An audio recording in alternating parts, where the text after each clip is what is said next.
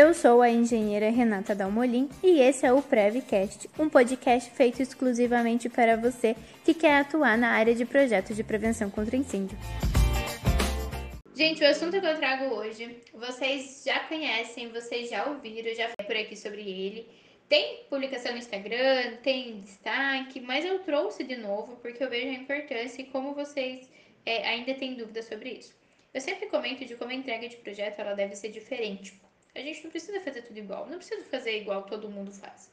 Provavelmente tua mãe, a minha, sempre disse que a gente não é todo mundo, né? Fazemos parte do que não são todo mundo. Então, quando eu falo que a entrega de projeto ela precisa ser diferente, ela precisa ser um negócio que gere valor, eu não estou falando só que a entrega de projeto da Renata tem que ser diferente da entrega de projeto da Letícia, não. Eu estou falando que cada cliente ele vai demandar um tipo de entrega. E ontem para trás eu mostrei lá no Insta três entregas diferentes, três entregas personalizadas. Por quê? Porque cada cliente é um cliente, cada cliente precisa de um tipo de entrega, cada cliente precisa de um projeto. Isso é diferente, é é, é, é, você tem que entender, você tem que ver o seu cliente. E nesse caso, olha só, tinha um cliente que ele era muito simples, precisava ali de um memorial simplificado, barato, rápido, sem muita dor de cabeça. Então não faria sentido eu montar todo um caderno de projetos, entregar todo um negócio complexo, porque ele nunca ia nem abrir, ele só queria a documentação, colocar na parede e pronto.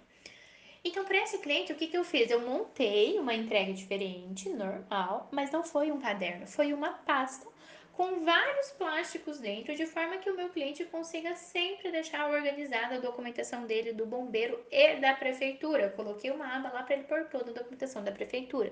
Então vejam só o valor diferenciado que eu levei para esse cliente. Um segundo cliente, ele é um cliente que já tem um pouco mais de conhecimento nessa área, que já quer alguma coisa mais complexa, e aí nós entregamos o caderno de projeto completo. Para esse cliente foi, meu Deus, olha só que coisa completa. Teve uma cliente que falou, Renata, que organização, nunca tinha visto nada igual.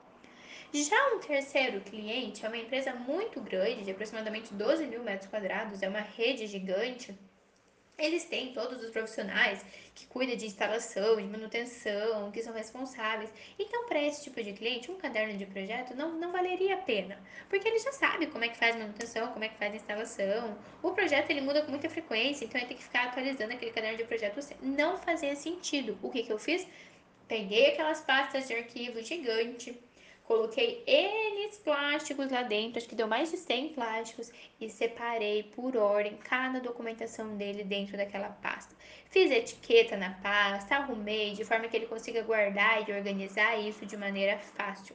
Então, gente, nós precisamos entender cada cliente para então fazer uma entrega. Não adianta pegar lá o caderno de projetos e querer entregar ele para todo mundo, porque não é todo mundo que está disponível para ver aquilo, não é todo mundo que quer ver um caderno de projeto, não é todo mundo, sabe, assim, as pessoas, cada uma vai, vai, reagir de uma forma diferente. Nós precisamos entender isso.